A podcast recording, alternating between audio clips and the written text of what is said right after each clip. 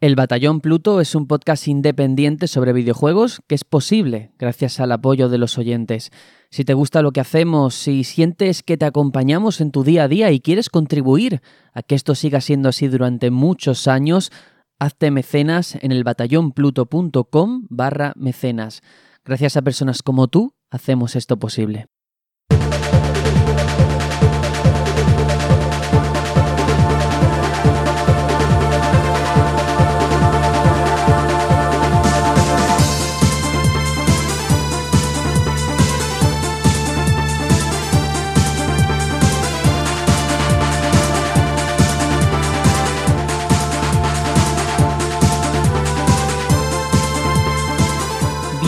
Bienvenidos, queridos amigos, queridas amigas, aquí un nuevo Batallón Responde, esta sección independiente que hacemos del programa principal y que publicamos cada jueves contestando, leyendo vuestros comentarios, sugerencias, críticas, cualquier mensaje que nos pongáis en info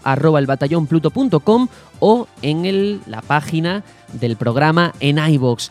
Y de hecho nos han llegado un montón de comentarios. Vamos a ir ahora a ello, pero por supuesto tengo que darle la bienvenida una semana más a Aitor. Hola, hola. Hola, hola, pues bien hallado, aquí estamos y a leer los comentarios de, toda esta gente que, que, nos quiere con locura y nosotros a ellos. Eso es. Y también está con nosotros, como no voy a ser de otra forma, Trades, bienvenido. Hola, muchas gracias. Con muchas ganas de comenzar y de ver esos comentarios. Pues sí, son muchos comentarios. Tengo que aclarar antes una cosa. Como veis, somos tres personitas. Cada vez el equipo es más reducido, el batallón vamos cayendo en combate. Entonces, eh, hemos decidido alargar, postergar lo que sería la lectura de comentarios de ese informe de emisión, ya que no está Tony, no está Juanjo, no está Adrián y además Atreides no estuvo, entonces sería un poco raro leer esos comentarios ahora que posiblemente haya preguntas dirigidas a alguno de ellos. Así que vamos a leer el del anterior, que tampoco pudimos, o sea que tenemos mucha tela que cortar con ese programa número 7 de la quinta temporada, y empezamos porque son muchos de muy buena calidad, tengo que decirlo de antemano, y me vais a hacer leer un rato sin haber salto de línea en iVoox, que es complicado.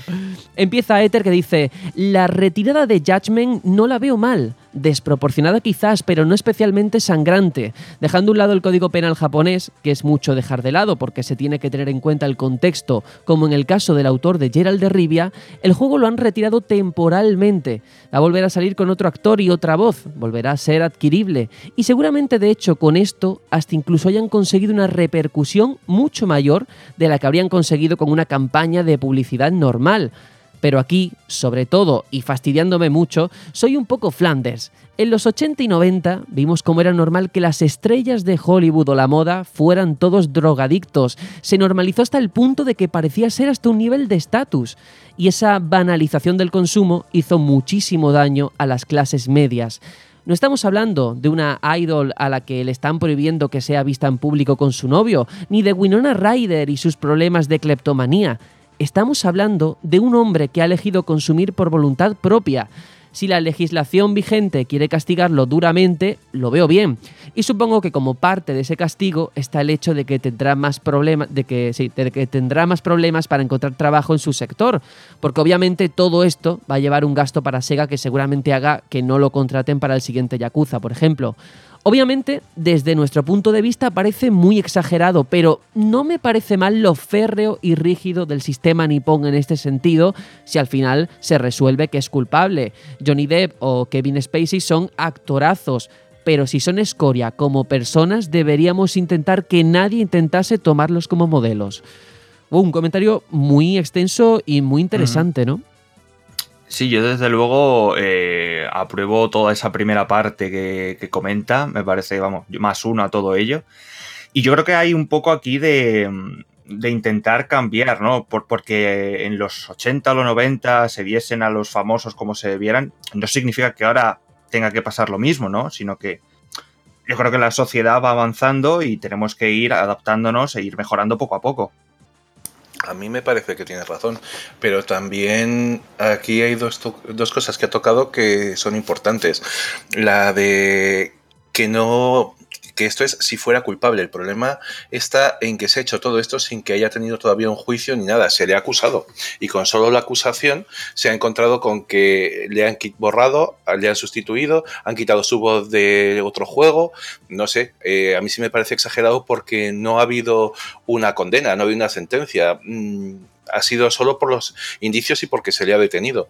Entonces, no sé, a mí me parece que la presunción de inocencia es importante y en este caso no la ha habido. Bueno, la han puesto en cuarentena, ¿no? ¿Cómo se diría? Bueno, pero aunque la hayan puesto en cuarentena, ya le han borrado. De hecho, una buena noticia es que el juego va a salir en fechas en, España, pero ya sustituyen al, actor. tanto el modelo como la voz. Ha, habido una condena pública prácticamente, ¿no? Dentro de, un juzgado. De hecho, es lo mismo de Kevin Spacey que ha sido condenado completamente antes. Puede haber indicios, ha habido muchas acusaciones, pero al final son acusaciones. Hasta que no se demuestra, realmente debería mantenerse un cuidado. Y también es otro actor que ha desaparecido de todas las películas y series en las que eh, iba a trabajar. Sí, pero al final las compañías lo que hacen es curarse en salud. No se quieren arriesgar a que luego eso sea verdad. Es cierto, es cierto. Pero mira, por ejemplo, con Morgan Freeman, que se le había acusado y luego resultó que todo era mentira. Pero ¿y el daño que se le ha hecho? Claro, yo creo que, todo eso. también hay delitos que, tiran más a nuestra parte emocional. No lo justifico, ¿eh? pero es, un hecho y es así. Y luego también mm. yo creo que de este comentario subyace un debate de fondo que yo me he planteado a mí mismo muchas veces, no tengo respuesta, una veces pienso de una forma, otras de otra. Incluso creo que puede ser políticamente incorrecto, que es el separar al artista de su obra, ¿no? Y esto lo mm, hemos visto pues, Totalmente. todos los casos que habéis puesto. Mm, yo debería, yo soy una mala persona por escuchar un disco de un grupo, de un cantante que ha violado, que es un asesino tal. Yo creo que no, yo creo que sé que es difícil ¿eh? hacerlo y no todo el mundo puede y lo comprendo, pero habría que separar efectivamente a la persona de su creación. Hmm a mí me parece que es lo suyo, aunque también estoy de acuerdo en que es complicado. Y bueno, que no quiere hacerlo, que no lo haga. Pero un, libro, un cómic, cualquier cosa, tiene la misma calidad antes o después de saberse que esa persona es una persona horrible. Pero luego, claro, es complicado el olvidarte cuando vuelves a oír una canción. Mira, por ejemplo, el caso de Michael Jackson, que es un cantante que últimamente saltó a la luz que la BBC no, no estaba poniendo sus canciones por un documental que dice que, bueno, que abusó de menores, que no podría ser algo más bajo. Pero eh, las canciones son peores. claro. Pero sin embargo las oyes y te acuerdas de eso y entonces quizás te guste menos. Quiero decir, efectivamente es bastante complicado. Claro, es jugar con la mente y contextualizar, ¿no? Más allá de lo que es la obra. No sé, desde luego es un debate, ya digo, muy extenso, muy complejo. Eh, cada uno tendrá su opinión. Yo creo que ambas son respetables, siempre que efectivamente pues se tenga cuidado y se, y se respeta la otra parte, que quien no quiera involucrarse con este tipo de, personas, con lo que han creado, con, con la obra que han parido, lo comprendo, pero que quien quiera hacerlo también tiene motivos de peso. Eso es lo importante. Y continuamos, porque hay más, muchos más mensajes y comentarios. Por ejemplo, de Christian DJ 2015 que dice, ¿conocéis algún juego más tipo Halo, Gears of War, Call of Duty, Black Ops 3 con campaña en cooperativo online? A mí se me ocurren unos cuantos, y voy a tirar por lo fácil, ¿eh? no sé vosotros, pero Borderlands 2, por ejemplo, bueno, o cualquier Borderlands, eh, entraría en esta categoría. Imagino que también podría ser un buen ejemplo Ghost Recon. Y no sé si vosotros tenéis alguno más ahora mismo en mente por ahí. Eh, Titanfall, creo que Titanfall, al menos el 1, tenía esa campaña que de hecho era online sí o sí, no podías jugarla de otra manera. Sí, es verdad, ese solamente se podía jugar así. A mí se me ocurre, ya que comenta Halo, pues eh, los Destiny, que precisamente se juegan toda la campaña en cooperativo. O sea, que puede. Y bueno, cooperativo y hay multijugador. Eh, y luego, bueno, acaba de salir hace nada el de Division 2 que también tienes una campaña enorme y para jugarla con amigos al mismo tiempo. O sea que, bueno, son, buenas, son buenos juegos, además ha tenido muy buenas críticas, lo que pasa poco últimamente con los juegos de tipo servicio. Y, bueno, y ha salido eh, hace poquito y puede jugarlo así. Pues mira, pregunta contestada. Continuamos. Pablo87 dice, lo del PlayStation Now al final va a estar muy bien. Por lo general tiene buena crítica y dan ganas de probarlo, pero en mi caso no he podido probar esos 7 días porque no tengo una tarjeta o la cuenta de PayPal asociada y la verdad es que me ha molestado. Me da a entender que así se aseguran por lo menos un mes de pago para los más olvidadizos. En fin, un saludo y gracias por vuestro programa. Y esto que dice el compañero Payball es totalmente cierto, no en el caso de PlayStation Now concretamente, sino todo lo que tiene que ver con la infraestructura. Bueno, iba a decir de Sony, pero es que realmente casi todas las compañías lo hacen. Te dejan, eh, porque estoy pensando en Netflix, en Spotify, en el momento en el que pones un método de pago, tienes que acordarte de cancelarlo si no quieres renovarlo automáticamente. ¿eh? Y a mí eso mm, me toca bastante la moral, tengo que reconocerlo así. A ver, al final es un sistema de, de identificación, quiero decir, eh, si no pudieran acceder a ese método de pago, eh, por ejemplo, Netflix tiene un sistema de que si vuelves a poner la misma tarjeta eh, con, otro con otro correo, ya sepa que eres tú que lo has usado. Es un poco de cubrirse las espaldas para no estar haciéndote 40.000 cuentas sin pagar un duro. Y el método que utilizo, que es infalible, es coger y coger esa semana de, de prueba y justo después ir a configuración y deshabilitar la renovación automática. Porque si no, es que se te puede olvidar fácilmente. Pero así, si lo haces a la primera, cuando llega, siempre tienen el detalle, porque será, de avisarte que no tienes, que vas a, se va a acabar y que no ha renovado. Entonces ya tú decides si quieres o no, pero no es al revés que te lo encuentras cargado en la cuenta. Y subo la apuesta, ya no solamente eso, sino en el momento en el que os hagáis, yo qué sé, cualquier servicio de suscripción, es que da igual que sea Sony, que sea de, de cualquier empresa, nada más hacerlo, cancelarlo porque eso no implica que en el momento os van a quitar ese servicio. Si yo tengo contratado un mes de Netflix, no tengo que ir el día 31 a quitarlo. Lo digo porque a mí a veces se me olvida y prefiero cancelarlo nada más ponerlo, nada más contratarlo. Sí, sí, justo lo que decía es eso, que nada más ah, ponerlo, lo mejor que hacerlo. Es que si no, tienes que estar eh, atento. Y muchas veces hay muchas opciones y ofertas que puedes interesante probar y te puedes encontrar con dos o tres en un mes y que se te olvide alguna. Y esos son pues a lo mejor 10, 15 euros que te cargan cuando no te ha convencido tanto. Eso es, pues mira, ahí está la, recomendación. Y luego aquí está el compañero Fer, que se ha vuelto a cambiar el nick y ahora se llama el Fertivo Pigmeo. Me encanta. Qué grande, de verdad. Y dice que Atreides tiene 600 megas de fibra. ¿Eso existe? Perdón, no he podido resistirme a comentarlo, que luego se me olvida. Sigo con la escucha. Siguió con la escucha y dice, ¿Tú también, Sergio? Jo, vivo en el, en el pasado con mis 100 megas. Oye, pues 100 megas está también muy bien, ¿eh? Sí, sí, sí. Yo hasta hace menos de un año iba con 10, o sea que... Sí, pero con la broma, pon el dedo en la llaga para todos estos servicios, ¿eh? Que 600 megas no lo tiene todo el mundo, ni 100 megas. Entonces, los servicios de streaming, mm, y España tampoco es de los países que peor está, los servicios de streaming, a ver qué hacen en toda la zona rural, a ver qué hacen en las ciudades que están alejadas y todo eso. Por eso, eh, todo el miedo que está habiendo de ha llegado el streaming, se va a comer a las consolas, van a desaparecer y eso va a tener que llover mucho hasta que pase eso y cambiar mucho las cosas.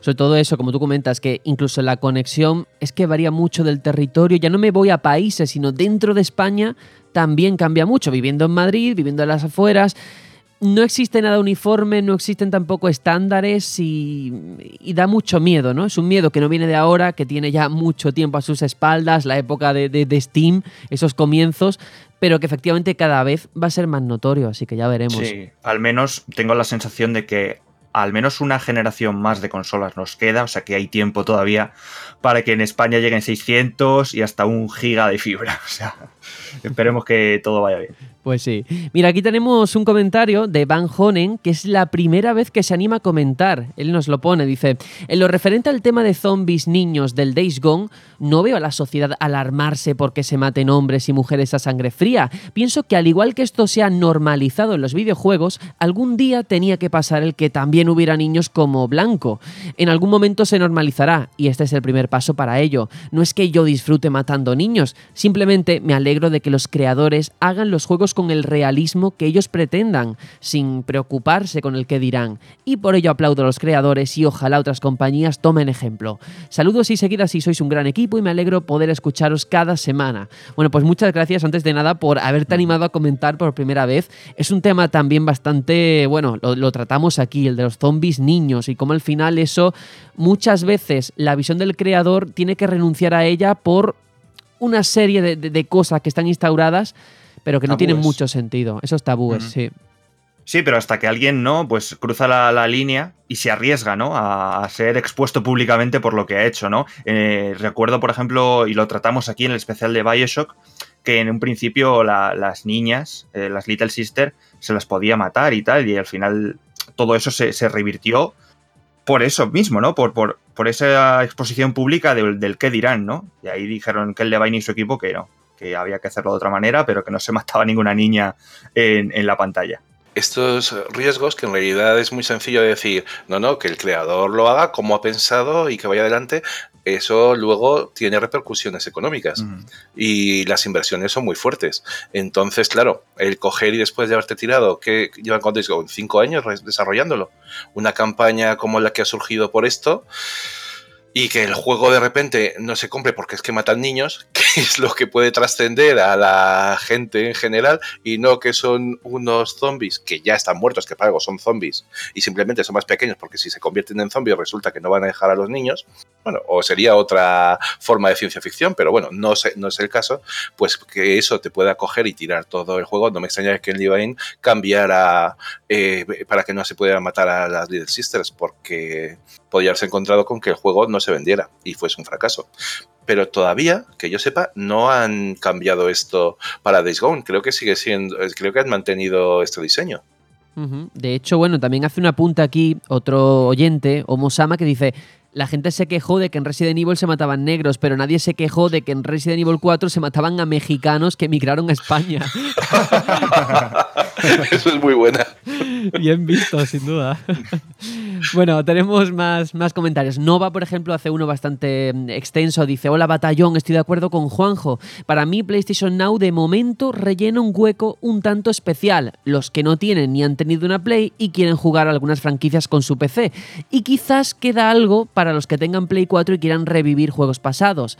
Habrá que ver cómo encaja el servicio con PlayStation 5. Haciendo un poco de futurólogo, la clave de estos servicios que empiezan es el streaming. En un futuro creo que se transformarán en algo más ambicioso y rentable, aunque no lo parezca a priori. Creo que, acabaremos comprando un mando de Google o Sony o la marca que sea y un USB. Así de fácil. Servicios, suscripciones, streaming, todo en una cuenta, todo online y portable. Es cierto que quizás las consolas no tengan mucho sentido y sean hasta residuales, pero ya ha pasado con las películas. ¿Quién compra DVD o reproductores? El modelo de negocio va por ahí, la nube. La primera compañía que apueste por ese modelo de manera total con títulos nuevos y antiguos se llevará la gran tajada. Aunque va a ser una pena, pues al final, aunque es más fácil y la inversión inicial es poca, a la larga nos perjudica, pues pagar cada año o cada mes resulta más caro que tener algo físico que dura para siempre. Un saludo. Muy buen muy buena reflexión. Hay una cosa con el streaming que a mí me preocupa a raíz de lo que está diciendo y es eh, la conservación de esos juegos. Es decir, cuando tú tienes, pues si llegara a que todos los juegos fueran por streaming, no tendríamos acceso al juego en realidad, solo tendríamos acceso como si fuese de YouTube a poder acceder a lo que estamos viendo. Mm. Y si el juego se retira, ese juego desaparece, ya no se conserva en ningún sitio. Para la conservación de los juegos es algo que podría ser bastante malo, porque podrían ir desapareciendo juegos y salvo que el propio fabricante no decidiera volverlo a sacar, no se verían en ningún sitio. De todas formas, me parece que eso sería muy en un futuro y veo muy complicado que se convierta en el estándar, porque seguimos siendo muchos los que nos gusta tener los juegos, no solamente el coger y la experiencia de jugarlo. Además, no creo que lleguen a tener tanta calidad como jugarlo en un equipo preparado para eso. Lo único que pasa es que se puede convertir en algo más residual, quizás, pero no creo que desaparezca. No creo que lleguemos hasta ahí. Mm, a mí me, gusta mucho la última reflexión, las últimas líneas de su comentario, que dice eso que, mm, que al final parece que pagas poco al principio, pero, pero a la larga pagas mucho más que si tienes el juego para siempre en tu estantería, ¿no? Y es que al final mm, puede que seamos un poco animales de costumbres y si es verdad que si te paras a pensarlo, eh, a lo mejor siempre estamos jugando a los mismos juegos y, simplemente con comprar ese tipo de juegos ya estaríamos saciados, ¿no? Sin embargo, nos, nos dan como toda la biblioteca, ¿no? Es poco, pero tienes toda la biblioteca, pero tienes que ir pagando mes a mes puede ser un cebo, ¿no? Puede ser ahí una pequeña trampa que, parece que tenemos a disposición, como pasa con Spotify o con Netflix, tenemos a disposición un, montón de pelis o de, canciones, pero al final nosotros siempre escuchamos las mismas, ¿no? Ah, bueno, y yo soy de los viejunos que sigue comprando películas, la verdad. pues mira, la, la, nota discordante, muy bien ahí. Y de hecho, hace una mención aquí que me parece muy interesante. Habla de, bueno, la primera compañía que apueste por todo esto va a ser quien se lleve la gran tajada y a veces se nos olvida la historia y hay que recordarla y también cómo la industria va por un lado, quizás quiere correr demasiado, pero la sociedad vive otro momento diferente, porque yo pienso ahora en PSP Go, ese modelo que era enteramente digital, todo lo que comprabas era así, no había un formato físico de meter ningún disco en esa PSP y fue un fracaso rotundo. Entonces, viendo un poco la trayectoria, puedo entender que Sony en este sentido se haya quedado un poco más agazapada, no haya dado ese paso adelante como ha hecho Microsoft, porque es que no hace tanto que salió ese modelo, hace unos años, es verdad. Pero es que fue denostado por la crítica, por el público, que cómo me voy a comprar yo una portátil donde no puedo meter un disco. Y hoy, fijaos, 10 años después, 8 años después, no sé cuánto tiempo habrá pasado, ya no suena tan descabellado, ¿no? Ya, sí, yo creo que se adelantó mucho. Perdona, Trades, dale, dale. No, no, sí, Pues básicamente decir que yo creo que sí, en el sentido de que se adelantaron un poco. Yo creo que la sociedad en ese momento no estaba preparada para ello, como decía Sergio.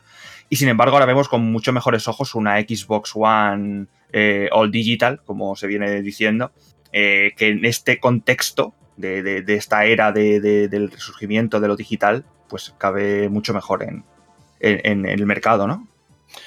Es que eh, iba a decir algo similar y estoy totalmente de acuerdo. Claro, eso eh, depende mucho del momento en que salga. No tanto es hacerlo, ser pionero, sino que tenga sentido con el contexto que hay en ese momento. Mira, por ejemplo, OnLive en su momento o Gaikai, que eran streaming ahora que eran cinco años más o menos, intentaron salir con plataforma de streaming y se metieron el tortazo padre. Si Sony no las hubiera comprado, hubieran ido directamente a la quiebra, porque no había infraestructuras adecuadas. Es decir, que son muchas cosas. Puede ser una idea que les parezca revolucionaria y que quieren dar el primer golpe, pero ese primer golpe a lo mejor solo queda como nota de, en la historia y realmente mm. quien triunfa después es, por ejemplo, Sony con su PlayStation Now, que al fin y al cabo está consiguiendo unos resultados económicos muy buenos. Mm. De hecho, voy a poner un símil mucho más bestia con, con, Virtual Boy, ¿no? Esa primera acercamiento de, a la realidad virtual que yo creo que, vamos, en el tiempo estaba adelantada más que adelantada, porque, vamos, vaya tortazo se metió. Eso es. Hay muchos comentarios, ¿eh? estoy intentando leer alguno que pueda dar un poquillo de, juego, pero de verdad que lo hemos leído todos, ¿eh? aunque aquí no salga ahí reflejado eh, a viva voz. Por ejemplo, Juan Connor dice, eh, buenas soldados, lo de Lady Gaga muy bien, pero aquí el precursor de artistas relacionados con videojuegos no es otro que el rey del pop, Michael Jackson, con su Moonwalker, juegazo. ¿eh? En el juego el objetivo era ir, salvando niños a ritmo de ¡Au! dice, qué mal, por Dios, qué desastre. Dice, esto únicamente lo pongo con el fin de escuchar a Sergio haciendo el grit. Bueno, no lo he hecho. ha sido un fracaso. Ha sido un fracaso. Pero bueno, continuamos, ¿vale? Esto no, ha ocurrido. Para terminar, comentar que estoy jugando Final Fantasy IX. Hacerlo después de conocer el batallón Pluto es una experiencia maravillosa. Hay pasajes del juego que estoy como en casa. Es una sensación extraña pero muy chula porque para mí esa canción es la del podcast, no la del juego. Un abrazo a todos. Bueno, sobre esto último, la, primera parte vamos a olvidarla, pero que por cierto, juegazo Moonwalker y para mí mi, artista favorito de hecho es Michael Jackson.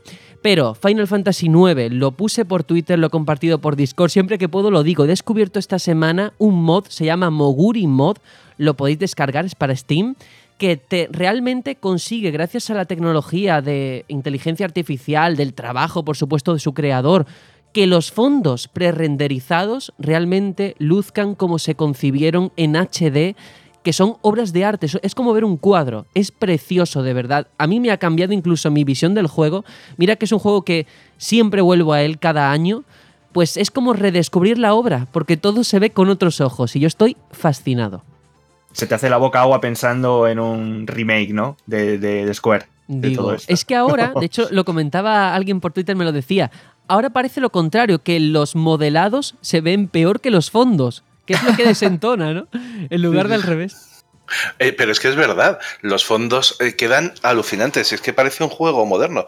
No, no, lo he visto más que en las imágenes, no he llegado a jugarlo con ese mod, pero impresiona muchísimo. Lo miras y no te lo crees. Y eso que Final Fantasy IX eh, yo creo que es uno de los juegos que mejor ha, ha envejecido se siguen viendo los fondos que, a ser pre-renderizados, quedan preciosos y la verdad es que siguen siendo igual de bonitos. Eso es. Y aquí hay un comentario que sobre todo quiero ver qué, opina Hitor. Dice, es de, Hero 4, dice, hola batallón, ahora que Cuphead se ha anunciado para Switch, ¿podríamos ver el día de mañana a los hermanos Cuphead en Smash Bros? ¿Y qué opinan del Zelda Cadence of Hyrule? Adiós y larga vida al batallón Pluto. Ah, voy a empezar por el final, voy a empezar con lo de Zelda. Eh, tengo que decir que nunca he jugado a Crypt de Necrodancer, o se dice así, ¿no? Creo que sí.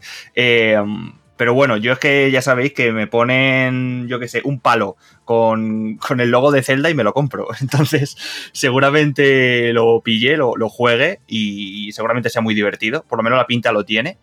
Así que cuenta con mi aprobación.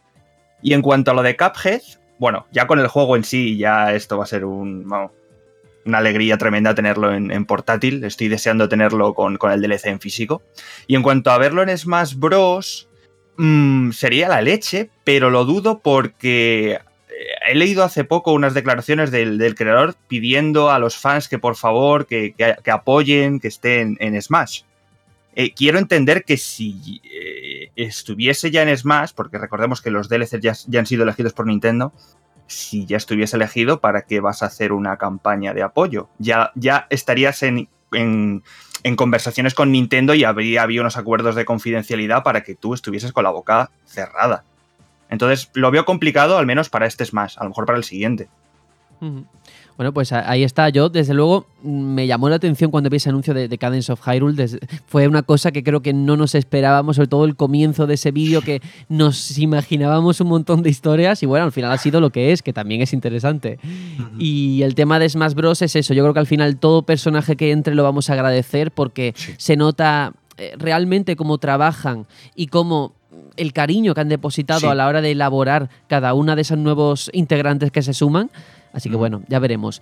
Vamos regular de tiempo, hay muchísimos comentarios, pero a mí me gustaría ahora saltar a los del Responde porque surgió un debate, en mi opinión, maravilloso sobre el tema de los youtubers, de cómo afrontan el éxito, de cómo eligen el contenido que publican.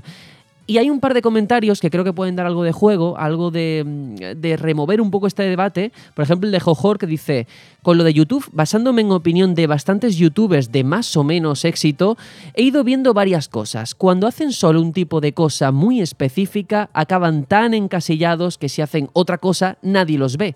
Y si ya es en parte la fuente de ingresos, pues es un problema que acaba matando canales cuando se pasa la moda. Si es tu forma de vida, la moda afecta mucho y si te llaman varios juegos, tienes que, tener en cuenta con cuál te va a ver la gente. La gente viene por el par contenido persona, por ese pack dice él. Se quedan si hablan de algo que llama o se nota quién, quién lo dice. Por ejemplo, no es lo mismo que Juanjo hable de Dark Souls a que lo haga alguien que se centra en shooters y juegos musicales y no juega nada que se parezca normalmente. Vienen por el contenido, pero se quedan por la relación de la persona con el tema. YouTube monetiza y recomienda de pena, así que aunque hagas algo que te gusta y no está de moda, a la gente core al núcleo de tu gente, de, tu audiencia, le llama pero no reciben el vídeo porque YouTube no lo pone a su disposición, porque no está a la moda. Si se te encasilla y cuesta saltar a otro tipo de contenido, te recomienda menos.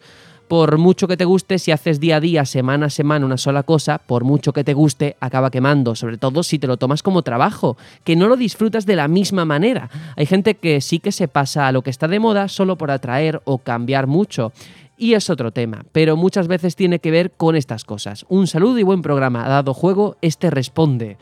Uh, vaya comentario, ¿eh? Desde luego.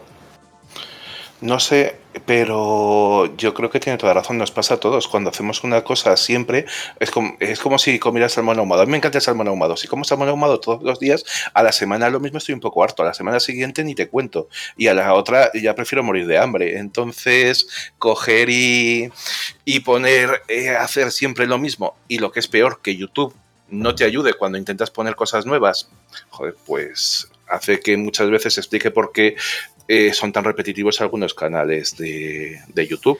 ¿Y, qué tendrá este podcast? Que siempre nos vamos a la comida, ¿eh? Me he dado cuenta que las reflexiones España. están ahí. Las referencias. No, a ver, yo creo que al final es mucho mérito de, esos youtubers que tienen un canal especializado en algo o en un monotema y tienen que estar sacando vídeos cada poco tiempo, no, no diré cada día o cada tres días o cada semana, sobre eso, ¿no? Porque ya, ya de por sí te estás limitando mucho el contenido y ese esfuerzo de, rebuscar y rebuscar cosas interesantes para tu audiencia y poder sobrevivir de ello, y con YouTube en contra, mm, con, estos algoritmos que van cambiando y que, parece que cada vez juegan en contra de los creadores, que le están dando todo el contenido a YouTube y todo el interés, no sé, eh, es meritorio, pero a la vez también triste. Mira, aquí hay otro punto de vista de un youtuber, de José Filo, que dice, hola, buenas. Eh, la verdad que el tema de YouTube y la plataforma da mucho de qué hablar. En mi caso siempre he subido lo que me apetece y así sería siempre, pero sí que es verdad que normalmente se conoce un canal por un contenido y si subes otro diferente no tiene las mismas reproducciones. Mi canal es muy pequeñito y es conocido ahora por Slade Spire, que son los vídeos que más reproducciones tiene, una media de 100, y en cambio los otros que subo, pues una media de 30. Hay diferencia y lo entiendo perfectamente. Para muchos puede ser muy poco, pero para mí es mucho y estoy muy contento. ¿Que me gustaría tener más y poder ganarme la vida con esto? Por supuesto, pero eso no quita que yo con estos pequeños números ya esté contento. Ahora llevo unos días sin poder subir nada por el trabajo y tengo una mala sensación y un vacío en no poder subir nada que da mucha rabia, ya sea para una sola persona o para miles. Me despido ya que si no escribo la, si no, escribo la Biblia de este tema. Un saludo. Y luego dice, postdata, ¿no me dijiste si conocéis Slade Spire. Yo personalmente no, no conocía ese juego. No. Tampoco. Pues mira, un descubrimiento. bueno, hay muchísimos más comentarios, pero tenemos que dejarlo en este punto. Lo sentimos muchísimo. Sí que los hemos leído. Sí que la semana pasada intentaremos cubrir todo ese hueco, todo lo que habéis dicho y comentado en el informe de Dark Souls quizás no todos, porque ya vamos un poco, vamos eh, desincronizado con la actualidad, con los programas nuevos, pero sí que nos ha llegado esta semana un audio del compañero Fer, Fertivo el Pigmeo, que precisamente nos habla pues de ese informe, ya que nos ha enviado un audio, así que creo que es de recibo ponerlo aquí porque es lo mínimo que podemos hacer. Así que vamos a ello.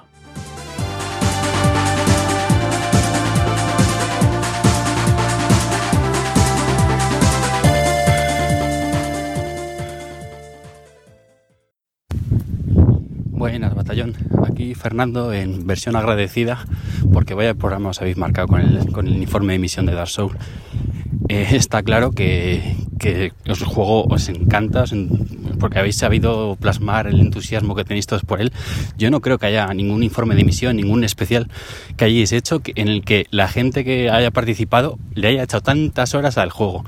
Porque estaba claro que todos allí, bueno, quizás Sergio un poco menos, pero la mayoría estabais todos, vamos, jugado muchísimo, conocéis perfectamente todas las triquiñuelas, todas las historias del juego no sé, una auténtica pasada. De hecho, así como curiosidad, eh, lo he comentado con mis amigos, que claro, tienen todos muchas aficiones parecidas a las mías, como los videojuegos, y, ya estamos con que eso, esto es un juego de nicho, porque algunos no lo conocían, y los pocos que lo conocían decían que no le gustaba, que era luchar y luchar.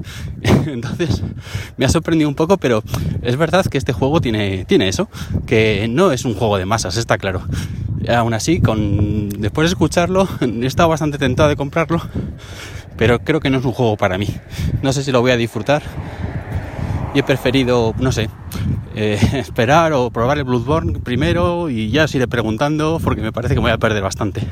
Y por cierto, otro detalle, cuando ha estado Adrián, que crack por cierto, contando toda la historia del juego, ¿sabéis lo que me he imaginado? Eh, típico vídeo de YouTube donde donde sale un tío con un rotulador que dibuja de maravilla y va con, dibujando todo poco a poco, esquemáticamente.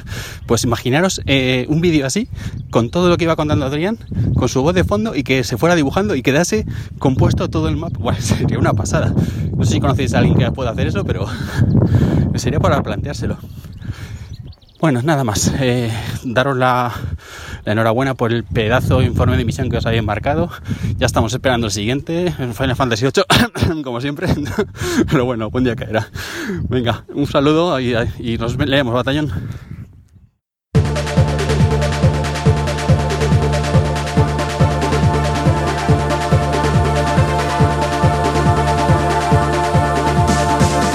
Bueno, bueno, este es el audio que nos ha mandado Fer, el señor de los vientos, porque es verdad que últimamente la climatología no ha estado de, nuestro lado. ¿eh? Yo también cuando salía a andar, por poco salía volando, ¿eh? y creo que se, se ha notado en el audio.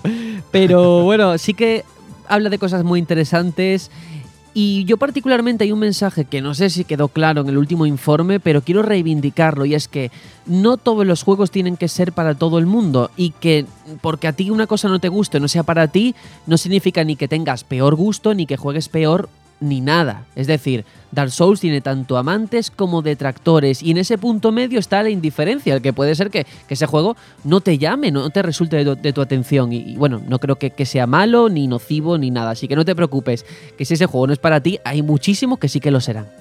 Mm, de hecho, quiero añadir a tu, a tu reflexión el hecho de que también porque un juego no sea para ti, no significa que sea una mierda, ¿eh? porque también he oído de gente que no te gusta un juego, no vale para nada. No, tendrá un valor para la persona a la que lo aprecie o para la que esté eh, eh, sea el target ¿no? de, ese juego, ¿no? Muchas veces se nos va un poco la boca eh, y hacemos valoraciones muy rápidas de, ciertos títulos.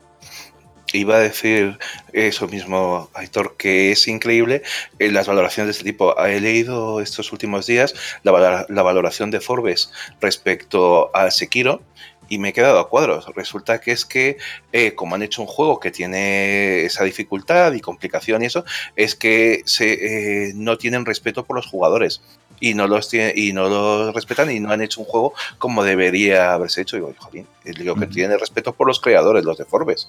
Si le querían hacer un juego distinto, que hubieran hecho ellos. Este es el juego y luego tú tienes la opción de, de elegir si te gusta jugar este tipo de juegos o si eso de que te maten constantemente y avanzar con sufrimiento y eso, pues no es tu visión de, de, diversión. Mm. Y no te compensa todo lo demás. eso de hecho, va con el punto de vista, ¿no? A mí me, parece, me puede parecer respetable, mucho, muy respetable, que el juego sea difícil. Porque pienso que para el jugador que le guste, pues le darán un juego a la altura. Exacto.